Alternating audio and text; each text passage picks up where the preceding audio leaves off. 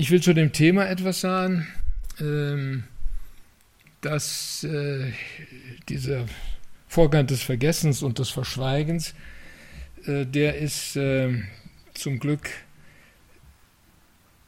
äh, ist das nicht ganz gelungen, äh, das in der deutschen Nachkriegsgesellschaft hinzukriegen. Aber es war dann, es war dann so ein anderes Schema, was, äh, was dann doch durchgeschlagen hat und irgendwie auch dominant war. Naja, die Verbrechen sind ja von der SS passiert. Und die Wehrmacht hatte nichts damit zu tun. Und das ist so ein Punkt, in dem ich mit, also an, an dem ich lange nach dem Ende der äh, Ausstellung äh, immer wieder gedacht habe, da muss man doch mal noch mal nacharbeiten. Und zum Glück habe ich mich erinnert, dass ich äh, auch irgendwo noch Rechercheergebnisse hatte in meinem Archiv, die bisher gar nicht ausgewertet worden sind. Ich habe nämlich ähm, ein, in den zehn Jahren, in denen ich Dokumentarfilme für ARD und ZDF gemacht habe, meistens für die ARD, äh, habe ich einen Film gesehen, einen sowjetischen Film, Komm und Sie, der in der Sowjetunion zehn Jahre verboten war und dann in der Gorbatschow-Ära dann äh, gezeigt werden durfte. Komm und Sie war der Titel, DDR hieß mit einem leicht veränderten anderen Titel und behandelte äh, den Kampf der Wehrmacht äh, gegen die Zivilbevölkerung. Und ähm, ich habe damals äh, die ARD-Studios alle abgefragt, habt ihr schon mal das Thema irgendwie behandelt? Nein.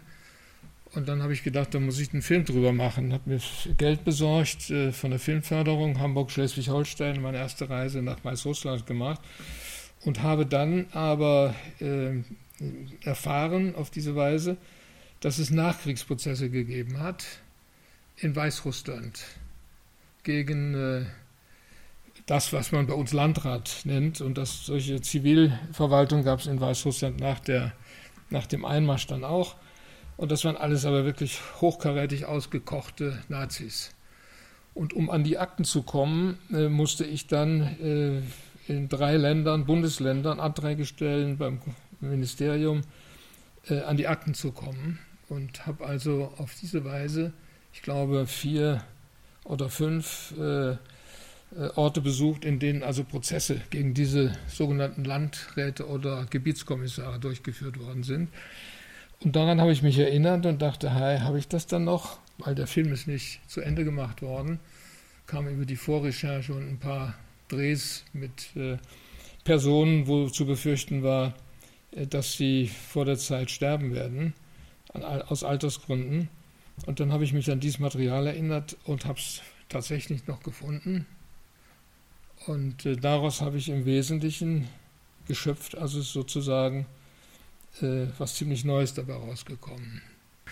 Ja, also das wollte ich äh, zu dem Thema äh, sagen. Ich werde das in äh, so, ich werde das in sechs Kapiteln werde ich das äh, abhandeln. Und ich hoffe, in 50 Minuten damit fertig zu sein. Erstes Kapitel. Überschrift Wehrmacht und Holocaust, die Anfangsverbrechen Juni, Juli 41, erstes Kapitel Zeit der Indoktrination. Am 30. Januar 1939 übertrugen alle deutschen Sender die Ansprache, die Adolf Hitler vor dem neu zusammengetretenen Großdeutschen Reichstag in der ehemaligen Krolloper in Berlin hielt. Hitler hatte in seiner Rede voll Stolz erklärt, dass, was Millionen Menschen in tausend Jahren herbeigesehen und zu erkämpfen versucht hatten, die Schaffung von Großdeutschland, dass die Verwirklichung dieses Traumes mit dem Anschluss des Sudetenlandes und Österreichs im letzten Jahr verwirklicht worden sei. Aber er hatte warnend darauf hingewiesen, dass damit die Not der Überbevölkerung Deutschlands nicht beseitigt sei. Ich zitiere Die Ausweitung des Lebensraums bleibt eine existenzielle Notwendigkeit und bedeutet die Beseitigung eines Unrechts.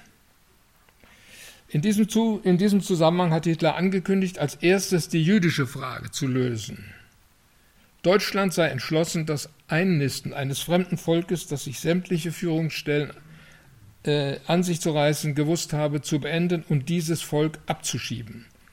Sollten alle diese berechtigten deutschen Forderungen und Maßnahmen international nicht akzeptiert und nicht friedlich gelöst werden können, dann drohte er mit Vergeltung. Die deutschen Juden und das jüdische Volk insgesamt hätten ihn in der Vergangenheit immer wieder wegen seiner prophetisch klingenden Ankündigung wie die Übernahme der Macht oder der Lösung der Judenfrage mit höhnischem Gelächter überschüttet. Dieser Spott sei den Juden in Deutschland schon jetzt vergangen und es könne, wie er fortfuhr, noch schlimmer kommen. Zitat, ich will heute wieder ein Prophet sein. Wenn es dem internationalen Finanzjudentum in und außerhalb Europas gelingen sollte, die Völker noch einmal in einen Weltkrieg zu stürzen, dann wird das Ergebnis nicht die Bolschewisierung der Erde und damit der Sieg des Judentums sein, sondern die Vernichtung der jüdischen Rasse in Europa. Dieses antijüdische Vernichtungsprojekt und das ihm zugrunde liegende antisemitische Weltbild waren der, Generalität wie dem höheren Offizierskorps zu diesem Zeitpunkt schon vertraut und auch in großen Teilen der Truppe verankert. Ausgehend von der Feststellung, dass das Verhältnis zwischen Reichswehr und NSDAP seit 1930 von einer Teilidentität der Ziele bestimmt gewesen sei, Beseitigung des Versailler Vertrags, Schaffung eines autoritären Staates und die Auslöschung des Marxismus, hat der berühmte Freiburger Historiker Manfred Messerschmidt, der äh, Leiter des äh, Militärarchivs in Freiburg lange Jahre gewesen ist und dem wir also die ersten aufgeklärten Literatur nach 45 zu verdanken haben. Schon 1969 in, ein, in seiner Studie Die Wehrmacht im NS-Staat Zeit der Indoktrination äh, sich äh, vorgenommen und untersucht, wobei der Prozess des Umbaus der Reichswehr bzw.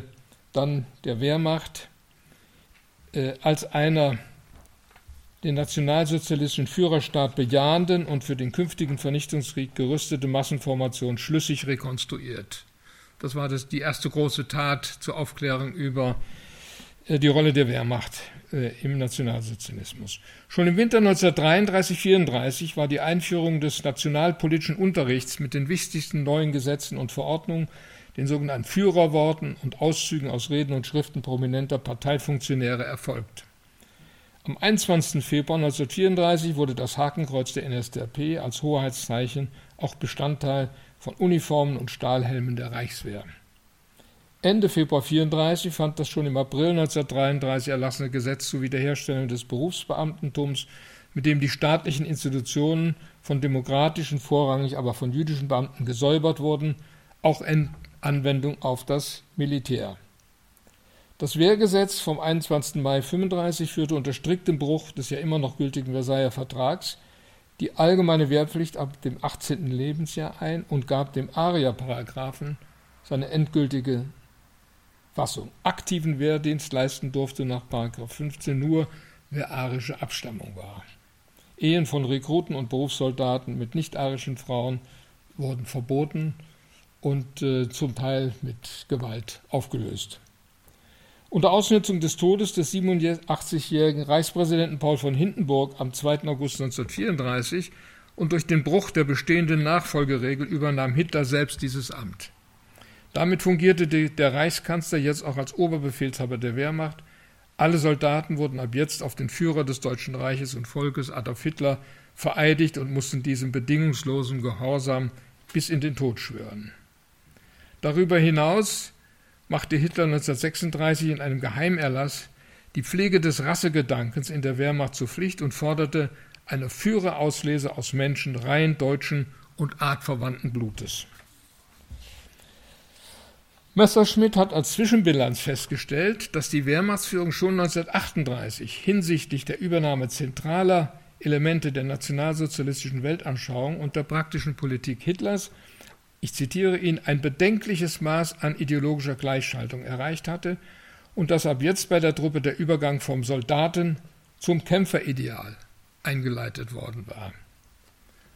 1939 konnten Rekruten und, Offiziere in den Schulungsheften für den Unterricht über nationalsozialistische Weltanschauung und nationalpolitische Zielsetzung unter dem Titel Der Jude in der deutschen Geschichte diese Grundsatzerklärung lesen. Ich zitiere wir Deutschen kämpfen heute einen doppelten Kampf. Den nichtjüdischen Völkern gegenüber wollen wir nur unsere Lebensinteresse durchsetzen. Wir achten sie und führen eine ritterliche Auseinandersetzung mit ihnen. Das Weltjudentum aber bekämpfen wir, wie man einen giftigen Parasiten bekämpft. Wir treffen in ihm nicht nur einen Feind unseres Volkes, sondern eine Plage aller Völker. Der Kampf gegen das Weltjudentum ist ein sittlicher Kampf für die Reinheit und Gesundheit des gottgeschaffenen Volkstums und für eine neue, gerechtere Ordnung. In diesem Text seien, so Manfred Messerschmidt, bereits die Linien des späteren Weltanschauungskriegs gegen die Sowjetunion entworfen worden. Ich komme zum zweiten Kapitel Vorbereitung auf Barbarossa. Barbarossa war die Abkürzung für Sowjetunion. Das war natürlich mittelalterlich und das war mit Sieg verbunden und alle kannten also die Mythen um Barbarossa. Es war also ein volkstümliches Thema. In der Planungsphase von Barbarossa wurde das antisemitische Vokabular konkretisiert. Wenn Hitler seine, über seine Kriegsziele sprach, dann hieß es, die jüdisch-bolschewistische Intelligenz als bisheriger Unterdrücker muss beseitigt werden. Und Göring hat am 26. März bei einem Treffen mit Heydrich, bei dem ihn dieser über die Pläne bezüglich der Lösung der Judenfrage informierte, darauf gedrängt, dass die Truppe beim Einmarsch in die Sowjetunion eine kurze Unterweisung mitbekommen sollte, die sozusagen auf einer Seite äh, nur formuliert war. Zitat, wen sie praktisch an die Wand zu stellen habe. Die Angehörigen der sowjetischen Geheimpolizei waren das, die Politkommissare und die Juden. Das war also sozusagen der Totenschein. Für diese drei Gruppen hatte jeder Soldat in der Tasche. Die meisten anderen Befehle äh, wurden nur in die Hände der Offiziere gegeben. Also der deutsche Soldat konnte immer wieder mal nachgucken, wer ist dann eigentlich, wer ihm vor die Flinte kommt, wer darf erschossen werden. Ohne dass daraus irgendwelche disziplinären oder weitergehenden Folgen sich ergaben. In einem erst unmittelbar vor dem Angriff und bis zu den Kompanien verteilten Befehl verlangte, äh, verlangte, äh, man, verlangte man von jedem Soldaten, ich zitiere, rücksichtsloses und energisches Durchgreifen gegen bolschewistische Hetzer, Freischärler, Saboteure und Juden. Und der Oberbefehlshaber des Heeres, Walter von Brauchisch, hat am 27. März die Befehlshaber des Ostheers als seine unmittelbar und höchsten Unterstehenden ähm, mit, dem, mit, äh, mit in, in, die globale Dimension des kommenden Feldwertes, äh, Feldzuges eingeweiht. Ich zitiere, das war der Kernsatz, die Truppe muss sich darüber klar sein, dass der Kampf von Rasse zu Rasse geführt wird. Also da war es wieder, was Hitler formuliert hat. Das Judentum ist der Hauptfeind, ist der Weltfeind und auch diese, jeder Welt, jeder, jeder Feldzug, äh, in den also in irgendeiner Weise äh, die Juden äh, Einfluss haben, äh, der wird dazu führen, dass sie ausgerottet wird. Diese Judenzentrierung bestimmte auch die Feindnachrichten, die die in Polen aufmarschierten Truppenverbände, also ab 1. September 1939, die äh, über die Stimmung der Bevölkerung in den sowjetischen Grenzgebieten erhielten. Während die Mehrheit den deutschen Einmarsch, so also diese zusammengefassten Feindnachrichten, den deutschen Einmarsch freudig erwarte, seien die Juden feindselig. Bei weiterem, weiterem Vormarsch ins Landesinnere sei damit zu rechnen, dass Fallschirmtruppen des Gegners versuchen würden, im Rücken der deutschen Truppen abzuspringen und dort militärische Objekte, Brücken usw. So zu zerstören und Angehörige der Wehrmacht wie deren einheimische Helfer zu erschießen. Auch hier spielte die jüdische Volksgruppe eine auffallende Rolle. Ich zitiere, es sind junge Leute, auch Juden aus dem ehemaligen Polen, die Deutsch oder Polnisch sprechen und in Russland geschult wurden. Und die Nachrichten über Litauen und Lettland lauteten so, die Bevölkerung äh, werde die deutschen Truppen freundlich begrüßen nur in den Städten sei mit Widerstand von Seiten der Kommunisten zu rechnen, die sich, Zitat, lediglich auf die jüdische Bevölkerung stützen könnten.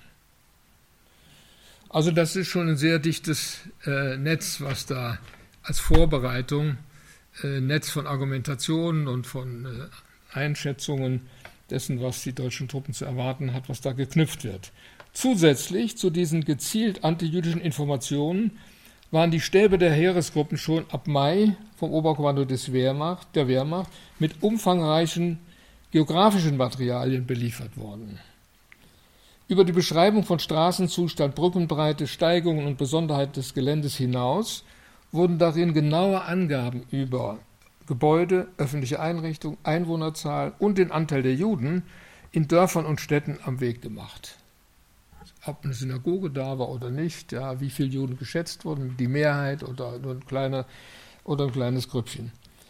Die Oberbefehlshaber der Armeen bezeichneten diese äh, Materialien als Volkstumskarten. Sie lesen sich so.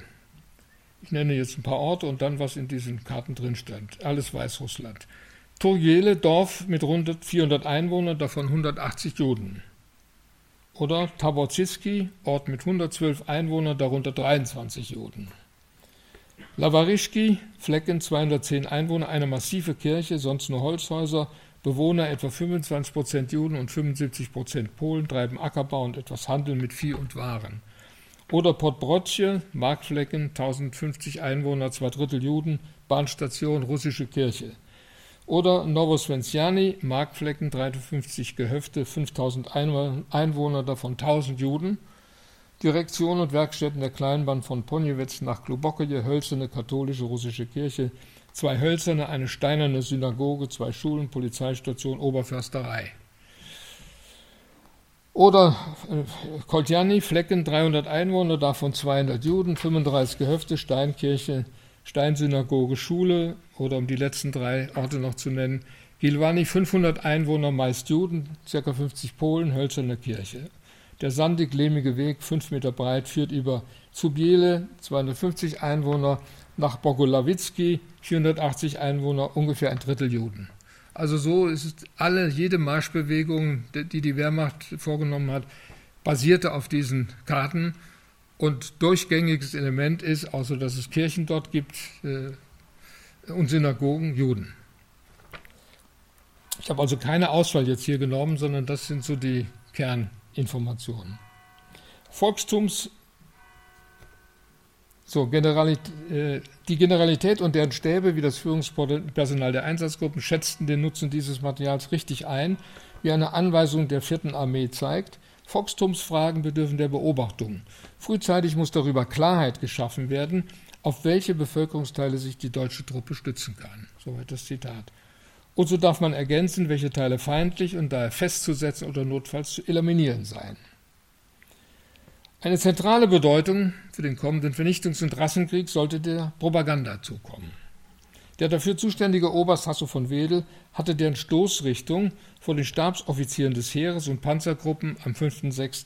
Juni 1941, der ganze, Juni, äh, ganze Mai und Juni äh, war mit, äh, mit Einführungsrunden für, die, äh, für bestimmte Offiziersgruppen, für bestimmte Kommandeure und so weiter äh, voll, voll, äh, wirklich voll geknallt. Und äh, so ging das also auch mit, äh, mit denjenigen, die also für Propaganda zuständig waren, den Offizieren.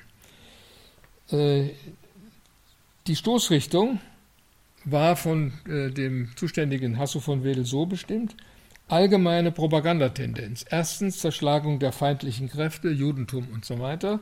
Zweitens politische Neugestaltung nach dem Sieg also.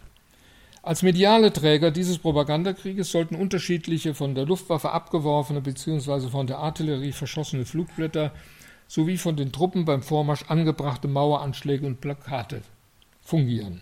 Um eine Vorstellung zu geben, mit welchen Dimensionen diese Propaganda in den ersten Wochen stattfinden sollte, das erste von 40 Millionen Flugblättern, 40 Millionen Flugblätter, das sich an die Soldaten der Roten Armee wandte, der Roten Armee wandte, erklärte die Gründe für den deutschen Angriff der von der sowjetischen Regierung betriebene Bruch des Freundschaftsvertrags mit äh, Deutschland durch äh, den von Moskau unterstützten Putsch Jugoslawiens gegen Deutschland. Mit diesen Machenschaften der jüdischen Clique wird jetzt Schluss gemacht. Der Frieden in Europa, äh, so lautete also ein Flugblatttext, ist, ist in Europa und in eurer Heimat erst dann möglich, wenn jüdischen, der jüdischen Komintern der Kopf abgeschlagen ist. So eins von diesen neuen Version der 40 Millionen Flugblätter, die in den ersten drei, vier Wochen äh, verschossen wurden, Artillerie oder abgeworfen.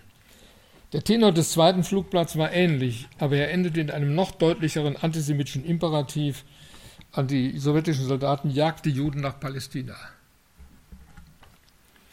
Wie die Flugblätter für den Abwurf in den ersten drei Wochen, so waren auch die Maueranschläge und Plakate für den Einmarsch vorbereitet. Also in jedem größeren, größeren Ortschaft oder Städtchen äh, wurden diese äh, Maueranschläge im DIN A4-Format und größer äh, angeschlagen.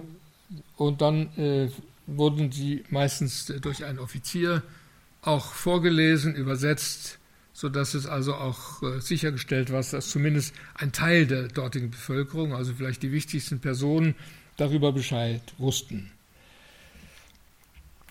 Der Maueranschlag, äh, zum Beispiel im DIN A4-Format, teilte der Bevölkerung mit, dass jeder Widerstand mit allen Mitteln gebrochen werde, dass jeder seiner normalen Arbeit nachzugehen und alle Versuche der Plünderung von Lebensmitteln oder der Zerstörung von Wirtschaftsgütern entschieden zu verhindern sei. Dann hieß es unvermittelt, liefert rücksichtslos alle die Volksfeinde aus, die sie in eurer Mitte versteckt halten. GPU-Menschen, das heißt also äh, sowjetische Funktionäre, vom Kolchosleiter bis äh, zu irgendwelchen äh, äh, Sägemühlenchefs oder sowas, Agenten, verbissene Kommissare und das Judenpack. Unter dem Titel Bekanntmachung wurde ein großes Plakat äh, angeschlagen, das unterzeichnet war der Oberbefehlshaber der deutschen Armee. Es war die erste Grundsatzerklärung der künftigen Besatzungspolitik. Nach Beseitigung der Spuren und Überreste der vergangenen Kämpfe habe jede seiner bisherigen Tätigkeit im Rahmen der kollektiven Eigentumsordnung wieder aufzunehmen. Nach Auflösung aller kommunistischen und jüdischen Organe werde eine provisorische Selbstverwaltung unter deutschem Kommando eingesetzt, die Soldaten der Roten Armee wurden aufgefordert, sich zu stellen, und die Juden wurden als Feindgruppe abgesondert. Sie hatten sich mit einer weißen Armbinde, die den Davidstern trug, zu markieren. Ihre Freizügigkeit wurde mit sofortiger Wirkung aufgehoben. Auch für jeden Juden im Alter von 16 bis 50 Jahren galt ab sofort die Pflicht zur Zwangsarbeit. Ich komme zum nächsten Kapitel. Einmarsch in Weißrussland. Der Judenhass explodiert. Also ich habe nur dieses eine dieses, dieses eine Stück auf Grundlage dieser Prozesse, die, die es da gegeben hat gegen diese sogenannten Gebietskommissare. Ich habe also im nächsten, in den nächsten Ausführungen dreht sich alles um das westliche Weißrussland. Am 22. Juni erfolgte der Überfall der deutschen Wehrmacht auf die Sowjetunion. Schon zwei Tage später war Slonim kampflos von der 18. Panzerdivision besetzt worden. Das Städtchen zählte zum Zeitpunkt des deutschen Überfalls etwa 30.000 Einwohner, davon waren 20.000 bis 25.000 Juden. Die ersten drei Stunden erinnerte sich äh, der Jude Salomon Slackmann, der überlebt hat und danach in einem dieser Prozesse dann auch aussagen konnte, vergingen im Zeichen der vorbeifahrenden Panzer, Kraftwagen, Truppen und des allgemeinen Verkehrs. Später seien sämtliche Einwohner durch Megafone auf dem großen Ringplatz zusammengerufen worden, wo sie sofort in zwei Gruppen eingeteilt worden seien, in Juden und Nichtjuden. Dann habe ein Offizier auf Russisch erklärt, dass die deutsche Wehrmacht gekommen sei, um die Weißrussen von den Bolschewiken und den Juden zu befreien. Das war ein Zitat. Danach sei ein anderer Offizier zu seiner äh, Gruppe gekommen, suchte sich zehn Juden heraus, die dann vor den Augen aller an der Wand des Nationaltheaters, des jüdischen Theaters, erschossen wurde. Soweit also das Zeugnis ähm, von äh, dieses Hans Lackmann. Am 9. Juli hatte General Ludwig Müller die Amtsgewalt der Marschgruppen auf, ab, sozusagen ab, abgelöst und sein Amt als Kommandant des rückwärtigen Armeegebiets angetreten. Also rückwärtige Armeegebiet war der Bereich 20 Kilometer hinter der Front und, Front und dann kam also noch das rückwärtige Heeresgebiet. Also hier geht es um diesen Streifen 20 Kilometer hinter der Front. Äh, und da gab es dann eine neue Kommandostruktur. Äh, dieses Datum markierte eine wichtige Zäsur. Bereits am 10. Juli wurde die Kennzeichnung der Juden angeordnet. Zwei Jahre später war das Tragen des Judensterns Pflicht. Und am selben Tag beauftragte der neue, von der 252. Infanteriedivision gestellte Ortskommandant Bajor Kizina, den Sprecher der Juden, eine vollständige Liste der jüdischen Lehrer und Rechtsanwälte nebst genauer Ansicht anzufertigen. Am nächsten Morgen wurden die auf der Liste verzeichneten, die 84 führenden Köpfe der jüdischen Gemeinde von Slonim angeblich zu einem Arbeitseinsatz aus ihren Häusern abgeholt und erschossen. Dafür verantwortlich war ein Trupp des in Baranovici stationierten SS-Einsatzkommandos. Es gab eine Spezialität in Weißrussland, äh, die sonst äh, in jedem, in jedem besetzten äh, Teil der Sowjetunion nach Durchzug der Wehrmacht, der kämpfenden Wehrmacht, wurden dort Kommandos, Einsatzkommandos nicht SS und des Sicherheitsdienstes eingerichtet. Und in Weißrussland gab es die, die Besonderheit, äh, weil die Heeresgruppe Mitte, das war sozusagen die Kampfformation, die dafür zuständig war, und die hatte nur eins im Sinn auf Moskau. Moskau zu erobern und dann ist, das war die Absicht und die Vorstellung nicht der, äh, der Oberbefehlshaber, dann ist praktisch das die halbe Miete. Und diese Einsatzkommandos der SS waren, um möglichst dabei zu sein, in der Zentrale nicht des äh, Bolschewismus, hatten die sozusagen die, die kämpfenden Truppen begleitet weil man dachte, es ist Weißrussland, das ist ein Teil Pol, polnisch besetzt und polnisch besiedelt. Das ist nicht so problematisch. Und da war nur ein, ein kleines Kommando von 50 SS-Männern, äh, war dort geblieben und man hatte sich dann aus Warschau äh, noch eine ähnliche Zahl von SS-Leuten noch dazugeholt. Also das war eine Besonderheit. Deshalb war die Wehrmacht war sozusagen die einzige Instanz in Weißrussland. So, ich komme jetzt zum, zum zweiten Städtchen, Nachbarstadt von Sloniva Novogrodok. Am 28. Juni hatte die deutsche Luftwaffe die 24.000 Einwohner zählende Stadt, die zur Hälfte von Juden bewohnt wurde, bombardiert und dabei 200 Menschen getötet. Am 1. Juli erfolgte die Besetzung der Stadt. Durchgeführt wurde sie vom Infanterieregiment Großdeutschland oder von der 29. Infanteriedivision, möglicherweise auch von beiden. Als erstes wurde eine Ortskommandantur eingerichtet. Von da an durften Juden die Gehwege nicht benutzen und sie mussten sich mit einem gelben Lappen markieren. Schon am ersten Tag nach der Besetzung wurden 53 Juden als Repräsentanten der jüdischen Intelligenz auf den Marktplatz getrieben und dort von Wehrmachtssoldaten öffentlich hingerichtet. Ein deutscher Kriegsgefangener schilderte 1943, was er bei der Eroberung der Stadt Lida am 27. Juni erlebt hatte. Der Führer des Regiments Reiterzuges Infanterieregiment 336, ließ dort 20 jüdische Ortsbewohner zusammentreiben und durch ein Kommando abführen. Unter diesen Einwohnern befanden sich Leute im Alter von 16 bis 30 Jahren. Als man aus der Stadt heraus war, misshandelte man sie aufs Schwerste. Alsdann mussten sie unter weiteren schweren Misshandlungen ein Loch ausheben. Als das fertig war, musste sich einer nach dem anderen vor das Loch stellen und sie wurden dann in Gegenwart der anderen erschossen. Gründe für diese Tat lagen nicht vor. Das ist so ein Dokument, äh, den, der in, in, Prozessen nach dem Krieg in der Sowjetunion, da hat es Verfahren gegeben von einem deutschen Soldaten, äh, niedergeschrieben wurde, da habe ich das gefunden. Am 28. Äh, Juni 1941 vermerkte das Kriegstagebuch der 5. Infanteriedivision, die in Rosanka südlich von Lida ihren Gefechtsstand bezogen hatte, einen Verstoß gegen das Völkerrecht. Fünf Soldaten einer deutschen Einheit, die sich von einem massiven sowjetischen Gegenangriff zurückgezogen hatten, waren gefangen geworden, genommen worden und nach schweren Verstümmelungen, ausgestochene Augen und so weiter erschossen und verscharrt worden. Die sich zurückziehenden Deutschen seien von Juden verraten worden. Als Vergeltung veranlasste der Kommandeur des, der 5. Infanteriedivision Helmut Thum daraufhin die Exekution von 50 an der Massakrierung der deutschen Soldaten verdächtigten Juden. Die 17. Panzerdivision hat am 27. Juni die an der Brücke über den Jemen und an der Bahnstrecke Baranovici-Minsk gelegene Kleinstadt Stolpci erobert. Am folgenden Tag traf das Gros der Division in Stolpci ein. Anderthalb äh, außerhalb des Ortes gingen zum Teil heftige Gefechte weiter, in die auch die 18. Panzerdivision verwickelt war. Vielleicht erklärt diese Stimmung aus Nervosität und Wut, warum es in den Morgenstunden des 29. Juni zu einem Blutbad kam. Jüdische Zeugen berichten, ich zitiere, es war am Tag, der nach dem Einzug der Deutschen folgte. Da die Einnahme der Stadt durch Kampf erfolgte, wurden am nächsten Tag unter Vorwand der Vergeltung für angeblich getötete zwei deutsche Soldaten etwa 200 Personen zu beiden Seiten der Hauptstraße, damals Stalinstraße genannt, erschossen.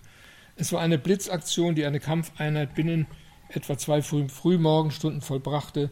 Die Opfer wurden in den eigenen Höfen niedergemetzelt. Bei den Häusern handelte es sich meist um Wohnungen von Juden.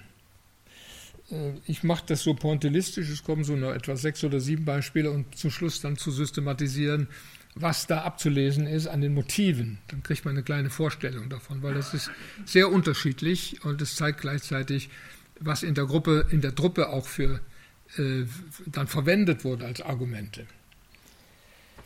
Die Einnahme an der, der an der litauischen Grenze gelegenen Kleinstadt Postavi durch die 19. 19. Panzerdivision erfolgte am 1. oder 2. Juli. Nach dem Einmarsch wurde die jüdische Bevölkerung sofort zusammengetrieben.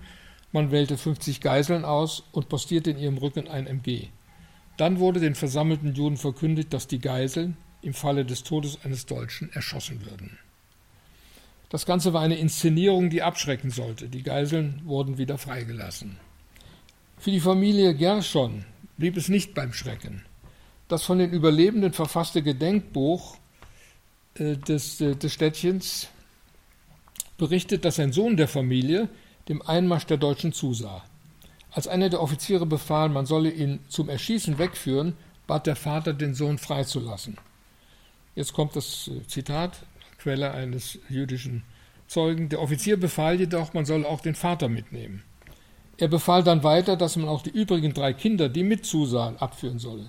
Man brachte sie alle zusammen zum christlichen Friedhof und erschoss sie alle dort am Zaun.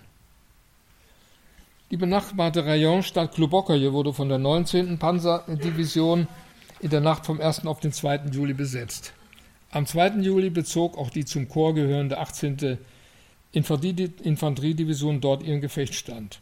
Von den 12.000 Bewohnern der Stadt waren etwa 7.000 Juden. Sie mussten sich unmittelbar nach der Besetzung der Stadt auf dem Marktplatz einfinden, der wie in Postavi von MGs umstellt war.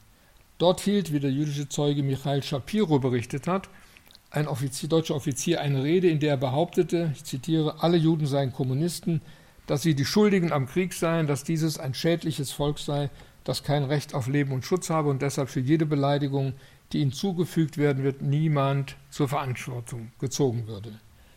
Der Überlebende Shalom Ingelsson hat diesen knappen Bericht präzisiert. Noch auf dem Marktplatz hatte die Wehrmacht nach der Rede alle Arbeitsfähigen ausgesucht und zur Zwangsarbeit eingeteilt. Am nächsten Tag wurden sechs bis sieben Personen aus der jüdischen Intelligenz verhaftet und drei Tage später erschossen. Sie wurden von den Wehrmachtsleuten erschossen und ich musste sie mit anderen Juden begraben, so der Zeuge Shalom Ingelsson. Dokschitze, das ebenfalls Anfang Juli besetzt wurde, schändeten die einmarschierenden Truppen in Dokschitze, das ebenfalls Anfang Juli besetzt wurde, schändeten die einmarschierenden Truppen die Synagoge. Sie verbrannten alle religiösen Gegenstände und ließen das Bethaus verwüstet zurück. Zusätzlich, um den Juden Angst zu machen, wurde in den ersten Tagen drei Juden erschossen. Und ich komme jetzt äh, zum Schluss. In Golubici war der Blutzoll bedeutend höher. Gleich nach dem deutschen Einmarsch wurden 40 Juden exekutiert. Welche Wehrmachteinheiten dafür verantwortlich waren und welcher Grund dafür angegeben wurde, ist unbekannt. Jetzt kommt das letzte Beispiel. Braslav, einem nördlichsten Zipfel Weißrusslands, an der Grenze zu Lettland gelegen, wurde Ende Juni oder Anfang Juli besetzt. In dem Städtchen lebten etwa 2000 Juden. Was am ersten Tag der Besetzung geschah, hat der Überlebende Chaim Ben Ari so erinnert. An diesem Tag jagten die Deutschen alle Juden auf den Markt. Als ich zu dem Sammelplatz kam, auch meine ganze Familie war dabei, sah ich sehr viele uniformierte Deutsche, die uns bewachten. Sie hatten Schusswachen, Schutzwaffen. Die Namen der Deutschen kenne ich nicht. Kurz darauf zogen die Deutschen 20 Juden heraus und erschossen sie vor den Augen der Versammelten auf der Stelle. Die Ausschnitte aus dem Gewaltgeschehen, äh, also wenn man diese, dieses Gewaltgeschehen sich anschaut, äh, bleiben fünf fünf bestimmte Anlässe, Motive, äh, Formeln bleiben übrig. Das erste ist, die Juden werden aus Rache für die in einem gerechten Krieg angeblich gefallenen deutschen Kameraden umgebracht. Eine symbolische Anzahl. So, das taucht immer wieder vor. Das zweite, äh, zweite Element ist, äh, dass äh, sofort versucht wird, die Ermordung äh, der sogenannten jüdischen Elite. Also das sind die Intellektuellen, das sind diejenigen, die also äh, die Synagogen äh, leiten, das sind also jüdische Obere, das sind Rechtsanwälte und so weiter, Künstler.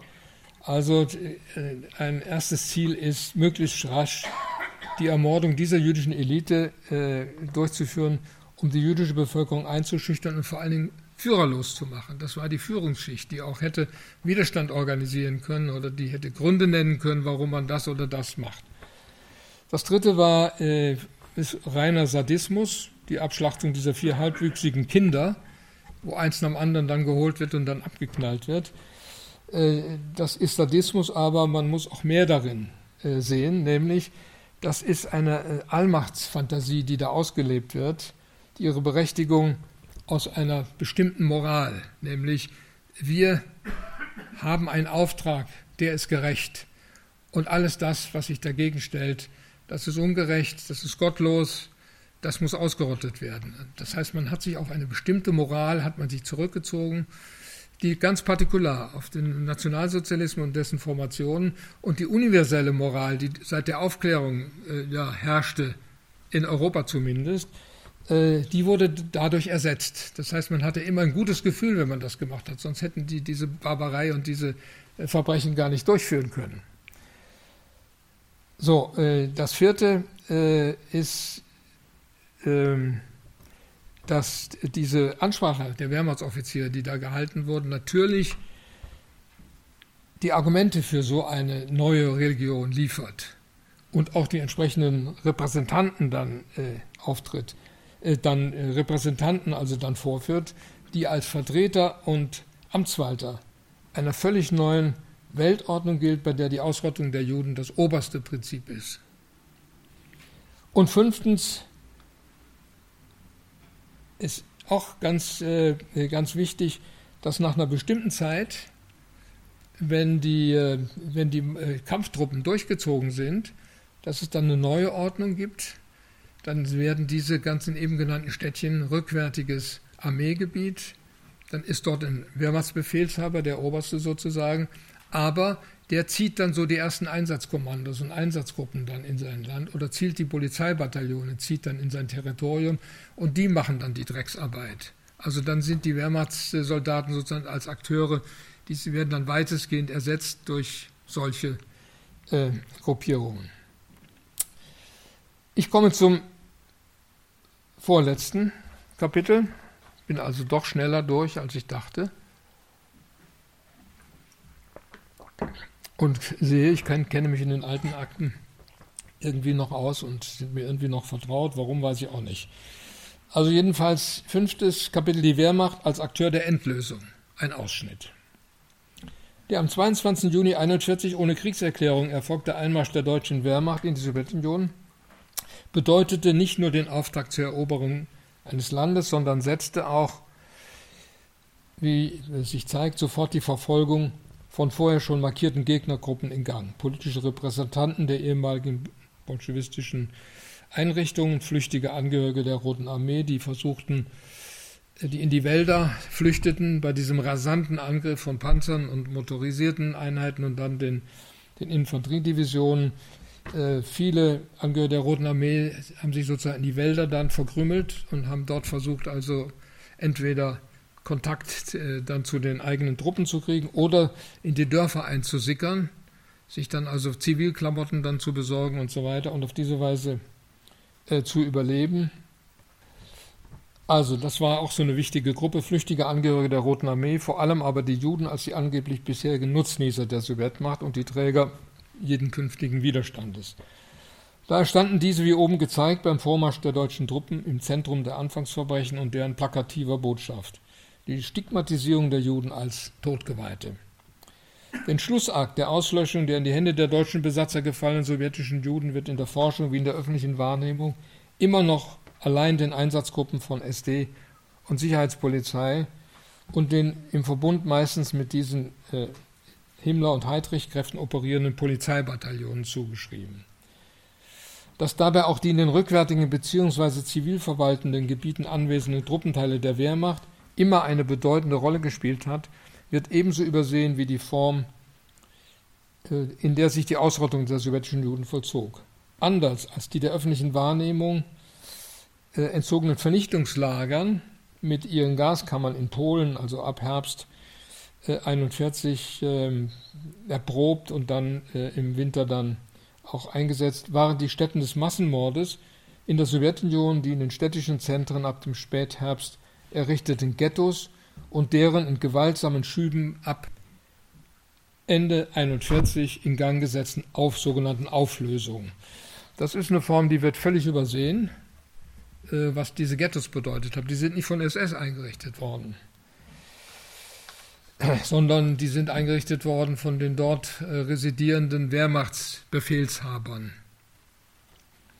Mit der am 17. Juli erfolgten Ernennung Alfred Rosenberg zum Reichsminister für die besetzten Ostgebiete begann dort der Aufbau einer von ausgewählten NSDAP-Kadern getragenen Zivilverwaltung. Teile der eroberten Ukraine wurden zum Reichskommissariat Ukraine. Aus den drei baltischen Ländern wie dem westlichen Weißrussland entstand das Reichskommissariat Ostland. Das war also eine zivile, ähm, eine zivile Verwaltung, äh, die 50 oder 80 Kilometer hinter der Front sozusagen errichtet wurde. Zugleich mit der Ernennung der beiden zivilen Reichskommissare wurden auch als Inhaber der militärischen Hoheitsrechte zwei Wehrmachtsbefehlshaber ernannt, die dem Oberkommando der Wehrmacht direkt unterstellt waren und die auch Truppen hatten. Also es war wichtig für, die, für diese äh, sozusagen für diese äh, Wehrmachtsbefehlshaber und deren Truppen den Nachschub äh, zu unterstützen. Es war wichtig, äh, Partisanengefahr und sonstiges, sonstige Gefahren, die also auszukundschaften äh, und es war auch natürlich wichtig, ähm, die, äh, auch diese, diese Zivilverwaltung, die sozusagen mit, mit einem Machtmittel auszustatten. Die beiden für, die, für diese äh, Reichskommissariate zuständigen Befehlshaber, Walter Henrizi und Walter Brämer, von denen saß der eine in der Ukraine, der andere in Riga. Also in Dubno in der Ukraine, der andere in Riga. Im Zentrum steht im Folgenden die im Frühjahr 1941 aus Teilen der 1. Gebirgsdivision neu aufgestellte 707. Infanteriedivision unter ihrem Kommandeur Generalmajor Gustav Freier von Mauchenheim genannt Bechtolsheim. Das war ein Adliger, der im Württembergischen äh, seine Familienwurzeln hatte, dort auch ein Schloss.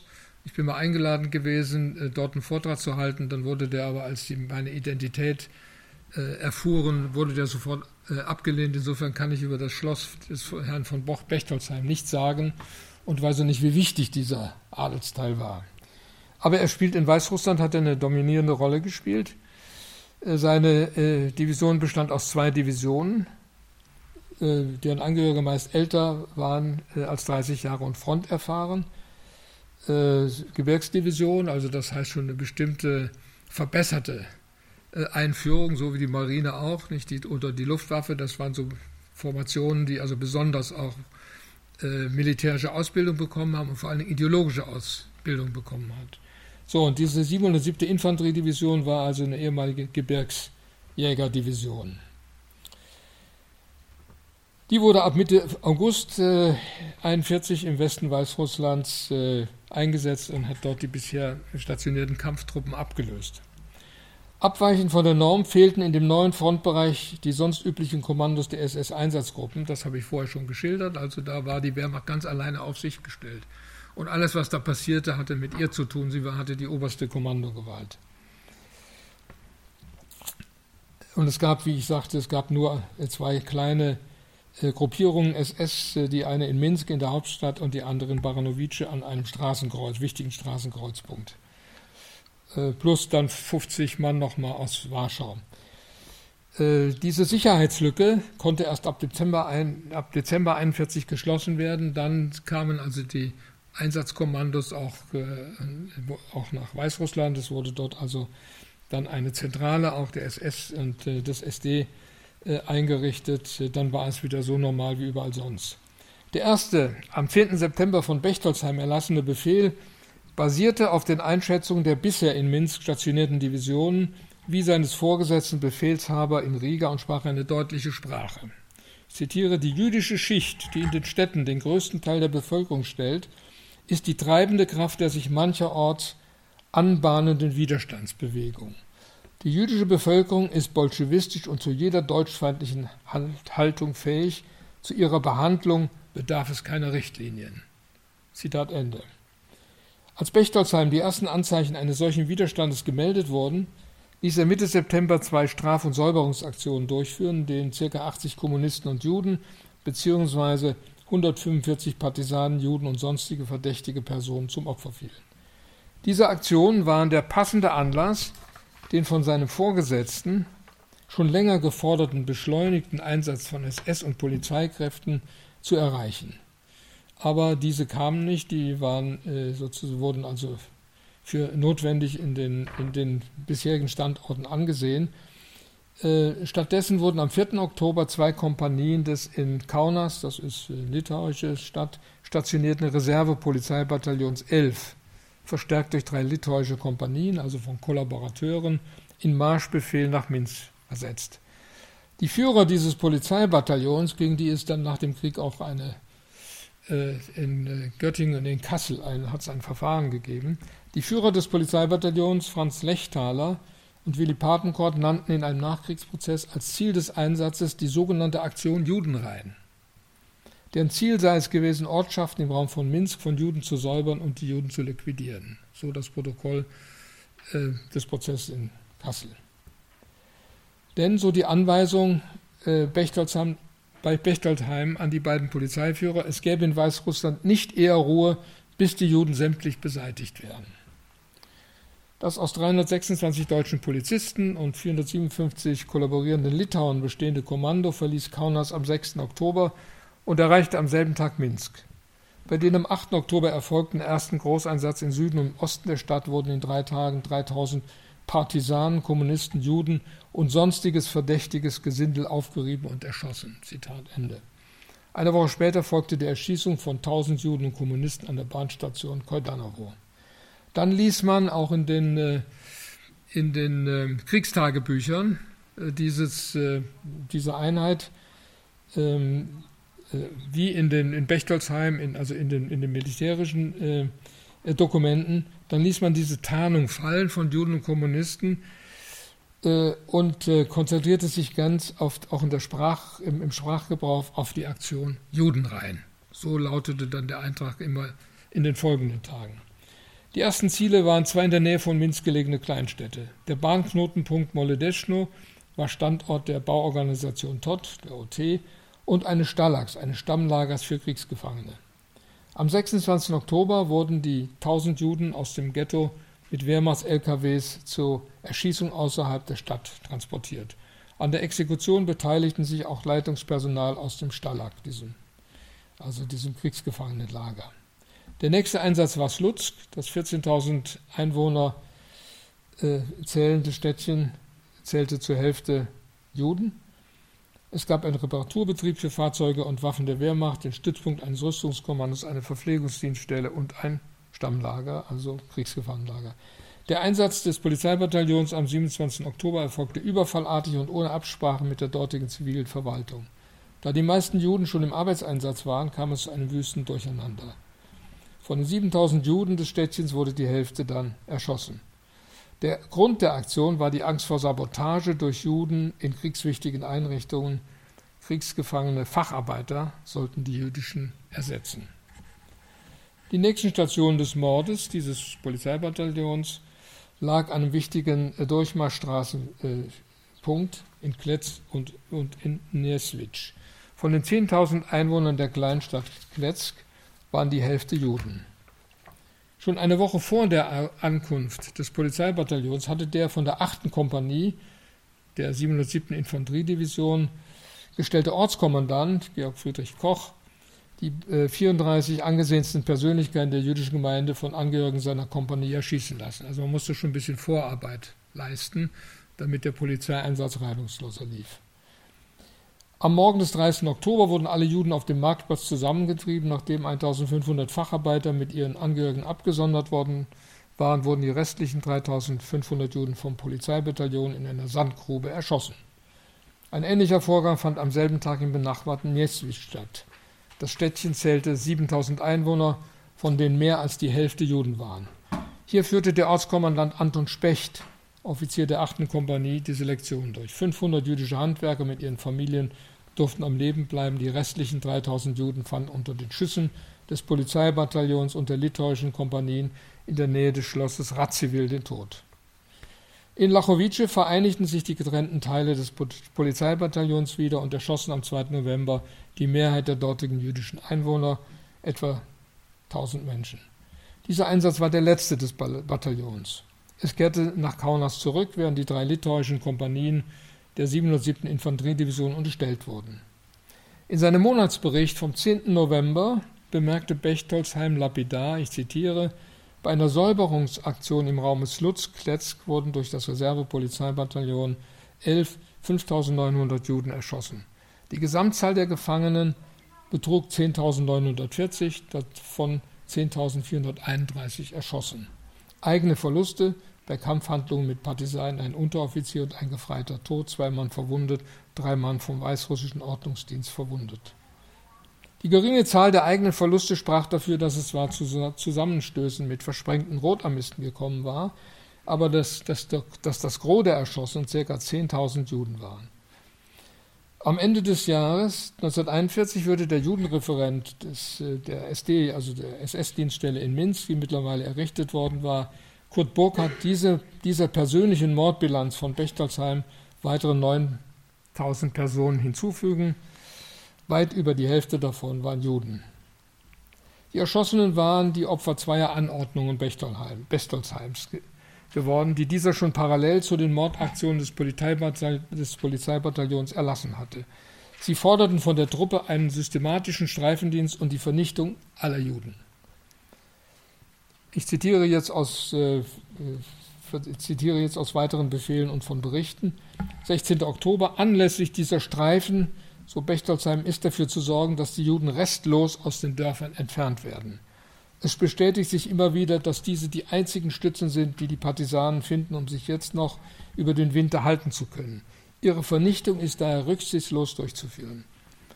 Im Abschnitt des, äh, des äh, Regiments 727 äh, sind dabei in erster Linie die litauischen Kompanien als Helfer zu verwenden. Oder Eintrag vom 19. Oktober und Befehl, die Juden als die geistigen Führer und Träger des Bolschewismus sind unsere Todfeinde. Sie sind zu vernichten. Hier gibt es keinen Kompromiss, hier gibt es nur eine klare und eindeutige Lösung und die heißt hier im Osten restlose Vernichtung unserer Feinde. Diese Feinde sind keine Menschen mehr im europäischen Kultursinn, sondern von Jugend auf zum Verbrechen erzogene Verbrecher, geschulte Bestien. Bestien aber müssen vernichtet werden. Das Bild vom Juden als Bestie stammt aus Hitlers Proklamation an die Wehrmacht zu Beginn der am 2. Oktober begonnenen Offensive in Richtung Moskau. Was mit dem Streifendienst der 707. Infanteriedivision und der Entfernung der Juden aus den Dörfern gemeint war, zeigten die folgenden Geständnisse ehemaliger Soldaten. Zitiere, die Kompanie führte kleinere Aktionen im Umkreis von Slonim durch. Das Städtchen ist uns ja begegnet. Wir wurden mit LKWs hingefahren, zum Teil sind wir auch marschiert. Bei einer dieser Aktionen musste ich den LKW begleiten, worauf etwa 200 Juden waren und zu einer Grube gefahren wurden. Der Lkw-Fahrer hat mehrere Judentransporte zur Exekutionsstätte gemacht. Ich glaube, an die, ich glaube, an diesem Tag sind 100 Juden getötet worden. Ich weiß, dass wir auch einmal Juden vor dem Schulhaus sammelten und erschossen haben. Es waren dies etwa 100 Juden. Als wir bei solchen Anlässen die Juden aus den Häusern holten, hatten wir immer die Anweisung von Kompaniechef Glück bekommen, den Juden vorzumachen, dass sie in Sammel- oder Internierungslager kommen und ihr Gepäck mitnehmen sollten. Den Juden wurden dann die Sachen vor der Erschießung abgenommen, zum Teil mussten sie sich sogar nackt ausziehen. Oder andere Quelle von äh, Angehörigen dieses äh, Bataillons, unsere zurückkehrenden Kameraden erzählten, dass in der weiteren Umgebung des Klosters in kleineren Dörfern einige jüdischen Familien, und zwar Männer, Frauen und Kinder, erschießen mussten. Einer dieser Kompanieangehörigen sagte weiter, dabei sei ihm das Hirn der Juden direkt in das Gesicht gespritzt. Selbst die Entfernung des gesamten jüdischen Personals einer Klinik und die folgende Exekution der 50 Festgenommen gehört zu den Aufgaben solcher Streifengänge. Diese unspektakulären Auszüge in die kleinen Dörfer der Umgebung gehörten auch bei der zu Stolpci stationierten 8. Kompanie in Lida und äh, wie bei den Einheiten der 747. des 747. Infanterieregiments zum alltäglichen Dienst. Das 747 war im Osten eingesetzt, nicht im Westen. Daneben gab es auch Großaktionen, gab es auch Großaktionen, die systematisch die jüdischen Strukturen in den kleinen Städten auf dem Land zerstörten. Der an der Rollbahn Brest-Minsk-Moskau gelegene Ort Stolpschi, dessen Ortskommandantur von der 8. Kompanie gestellt wurde und über 100 bis 150 Bewaffnete verfügte, war ein Zentrum von solchen eliminatorischen Unternehmen. Am 21. Oktober erschoss die Kompanie in Gorodice nach der Aussonderung von 50, Aussonderung von 50 Handwerkern mehr als 1000 Jugend, fast ein Drittel der jüdischen Bevölkerung. Panik und nachhaltiger Schrecken erregten die Überfälle, die Anfang November erfolgten. Am 4. November besetzte die 8. Kompanie die Ortschaften Turec, Svierzina und Jeremice. Sie erschoss 900 Juden und übergab die Arbeitsfähigen zur Zwangsarbeit der Organisation TOT. Das ist eine Organisation, die Straßen gebaut hat, Lager gebaut hat und so weiter. Am 9. November wurde die Kleinstadt Mir besetzt und 1300 der insgesamt dort lebenden 2000 Juden erschossen. 800 überlebten zunächst noch als Zwangsarbeiter. Überfälle der 8. Kompanie auf die Ortschaften Turec, Svierzna, Jeremitsch und Mir basierten schon auf der neuen Befehlslage, die Bechtolsheim mit einer Anordnung vom 3. November geschaffen hat. Ich zitiere, eine Aussiedlung in großem Maßstab, die allein Abhilfe schaffen könnte, ist zum, zurzeit nicht möglich. Aussiedlung heißt also Erschießung, Ermordung. So kann das Judentum aus den Landbezirken entfernt, nur aus den Landbezirken entfernt, in Ghettos zusammengefasst und von den aktiv bolschewistisch Tätigen mit den Banden weiterhin in Verbindung stehenden Elementen gesäubert werden. Am 10. November bestätigte er ausdrücklich, dass die Zusammenbringung der Juden auf dem flachen Land in Ghettos größerer Ortschaften durchgeführt werden müsse. Ich komme zum letzten Kapitel. Noch einmal Slonim, das war die Stadt, die ich ja ganz zu Beginn am Eingang erwähnt habe. Die erste Stadt, die erobert wurde der, im, im Weißrussland. Am 24. November erließ Bechtolzheim den folgenden Befehl. Die Durchführung größerer Judenaktionen ist nicht Aufgabe der Einheiten der Division. Sie werden durch die zivile oder Polizeibehörde durchgeführt, gegebenenfalls durch den Kommandanten in Weißrussland angeordnet, wenn ihm dazu besondere Einheiten zur Verfügung stehen, oder aber aus Sicherheitsgründen und bei Kollektivmaßnahmen. Wo kleinere oder größere Judengruppen auf dem Land angetroffen werden, können sie entweder selbst erledigt oder aber in Ghettos an, im, im einzelnen, an einzelnen größeren Orten zusammengebracht werden, wo sie dann der Zivilverwaltung bzw. dem Sicherheitsdienst zu übergeben sind. Der, die Grundlage dieses Befehls, also keine größeren äh, Aktionen mehr zu machen, basierte auf einer neuen Befehlslage, nämlich der, dass äh, in der Zeit vom 11. bis zum 21. November in fünf Deportationszügen 5000 Juden aus Hamburg, Düsseldorf, Frankfurt, Berlin und Brünn in Minsk angekommen waren und in das dortige Ghetto getrieben wurden. Um Platz für diese reichsdeutschen und böhmischen Juden zu schaffen, wurde die dort inhaftierte weißrussische, äh, das, die, dort, das, die, dort weißrussischen Bewohner, äh, jüdischen Bewohner von Minsk, die wurden durch Kommandos des Sicherheitsdienstes der SS, also von dieser kleinen Gruppe, die da in Weißrussland äh, präsent war, zwischen dem 7. und 11. November erschossen und am 25. November wurden noch einmal 5000 äh, dieser weißrussischen Juden erschossen. Es sollte bis zum Frühjahr 1942, also das war sozusagen der Ausweg, weil die Gaskammern noch nicht fertig waren, dann hat man also Judentransporte zusammengestellt und die erschießen lassen in den besetzten Gebieten. Also in Lettland, Litauen äh, hat das funktioniert. In Weißrussland, in Minsk, das war der einzige wichtige Ort, hat es nicht funktioniert. Und der Grund, was, warum es nicht funktioniert hat, ähm, also dass dieser Zug dann durch weitere geplanten Züge dann, äh, dann komplettiert würde, äh, lag daran, dass Bechtolzheim Alarm geschlagen hat und sich verbündet hat, also mit seinem Oberkommandierenden, äh, dem General Bremer in Riga und dem Befehlshaber des rückwärtigen Heeresgebietes Max von Schenkendorf. Ähm, diese Gruppe ist vorstellig geworden bei Hitler und hat darauf hingewiesen, das kann ja im Frühjahr weitergehen. Jetzt kommt es darauf an, äh, im Winter diese letzten, diese Kerne des Judentums wirklich auszurotten, weil sie sonst wird die, werden die Partisanen überhand nehmen in diesem Teil Russlands. Äh, und es werden dann äh, es werden dann Juden zu den Partisanen äh, stoßen. Und weil sie nichts zu verlieren haben, werden sie alles versuchen, diese abgesprengten Teile der, der Roten Armee, die also zu, sozusagen zu radikalisieren. das war die Argumentation.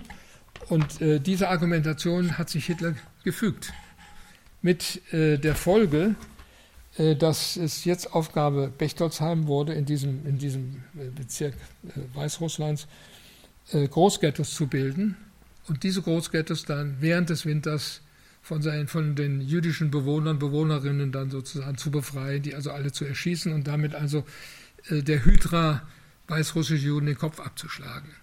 Eines, ich will ein Beispiel nehmen, an dem ich das, äh, an dem ich das aufzeige, und dann bin ich am Schluss auch. Das ist der schon nochmal genannte Ort Slonim, der ganz zu Beginn der, der erste war, der in Weißrussland erobert wurde. Eine, ein Zentrum des jüdischen, der jüdischen Kultur. Es waren drei oder vier große Synagogen. Es war eine starke äh, Mehrheitsbevölkerung, die jüdisch war. Also in Slonim äh, ist das erste und größte Ghetto errichtet worden.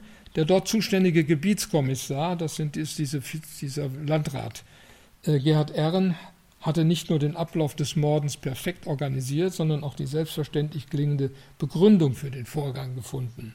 Slonim war bei meiner Ankunft stark übervölkert, die Wohnverhältnisse teilweise katastrophal. Die Judenaktion vom 14.11., da greift er jetzt vor, schaffte fühlbare Abhilfe. Es wurde möglich, eine Straße völlig zu räumen und für deutsche Dienststellungen und Wohnungen herzurichten. Die vom Sicherheitsdienst am 14.11. durchgeführte Aktion befreite mich von unnützen Fressern, und die jetzt vorhandenen ca. 7000 Juden in der Stadt sind sämtlich in den Arbeitsprozess eingespannt, arbeiten willig aufgrund ständiger Todesangst und werden im Frühjahr genauestens für eine weitere Verminderung überprüft und aussortiert. Also das war so das Großghetto und das Modellghetto in Slonim.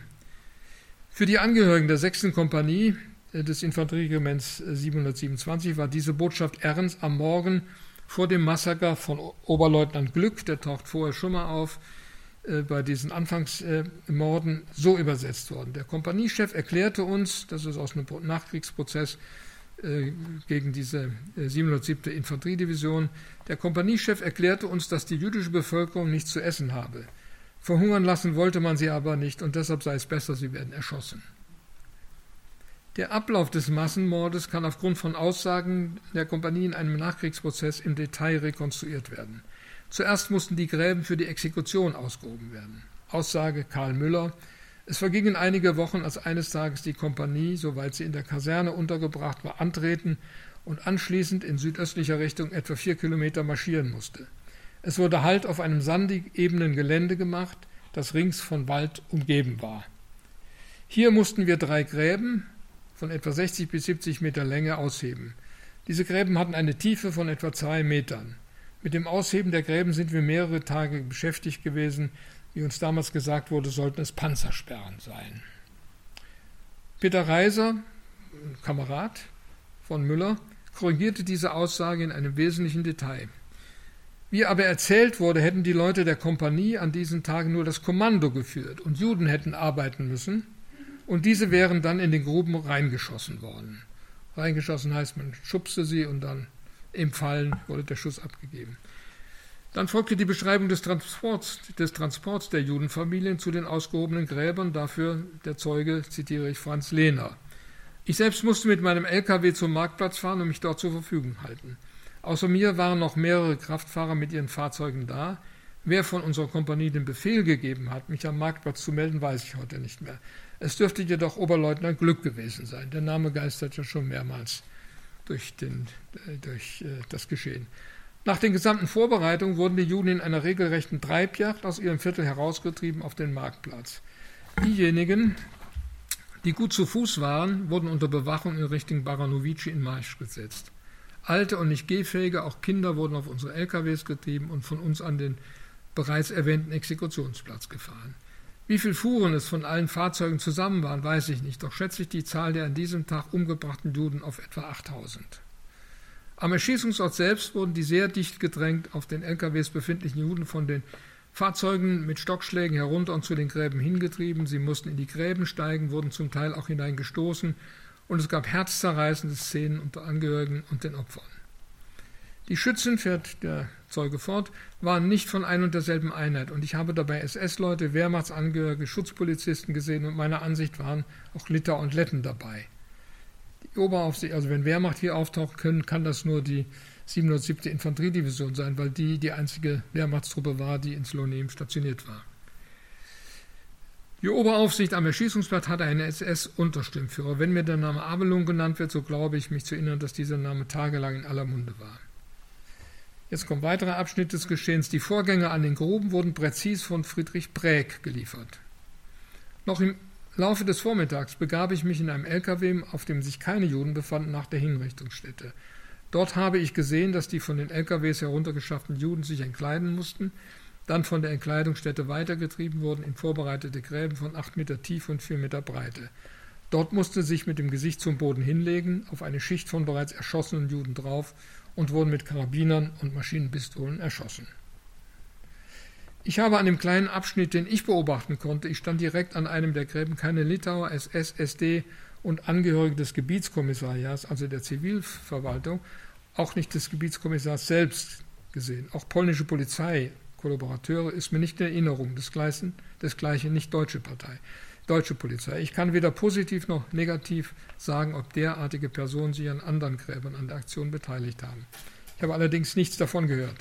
Ich bin etwa zwei Stunden dort draußen gewesen. Ich sah, dass unter anderem jüdische Säuglinge von dem Schießkommando am Arm hochgehalten und mit Pistolen erschossen wurden. Die Körper warf man dann im großen Bogen in den Graben. Die Schützen waren zum Teil angetrunken und es stand ballonweise französischer Cognac zur Verfügung.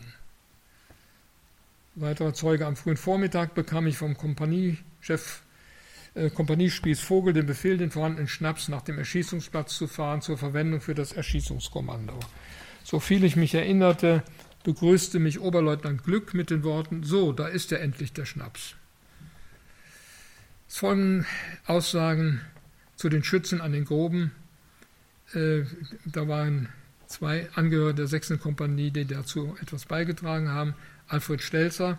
An der Erschießungsgrube habe ich SS-Leute, Litauer in grauer Uniform und Wehrmachtsangehörige gesehen, also Angehörige, Kameraden der eigenen Einheit. Georg Ries bezeugt, teilgenommen haben eine große Anzahl von Wehrmacht, Sicherheitsdienst, Gendarmerie und Polizei, dabei auch Hilfsdienste, die ich als Ukrainer oder Letten bezeichnen würde. Das Ende des Mordgeschehens verdanken wir Karl Müller. Also Beschreibung des Endes. Noch am selben Abend wurden wir abermals vom Unteroffizier Raum befohlen, umzuschnallen und im Kasernenhof anzutreten. Dort versammelten sich etwa drei Gruppen, die sodann auf Lkw verladen und an den Erschießungsplatz gefahren wurden. Hier haben wir die Nacht über Wache schieben müssen. In der Nähe der Gräben wurde ein Wachfeuer angezündet. Den Anblick der im Graben liegenden Erschossenen werde ich mein Leben nie vergessen. Die Menschen lagen kreuz und quer durcheinander, es war furchtbar und entsetzlich anzusehen. Die Luft stank nach Blut und Schweiß. Ganz besonders schrecklich war plötzlich eine Kinderstimme zu hören, die mehrmals Mama schrie oder weißrussisch Mama. Es klang so, als sei sie begraben und schreie von der Tiefe herauf. Soweit. Danke.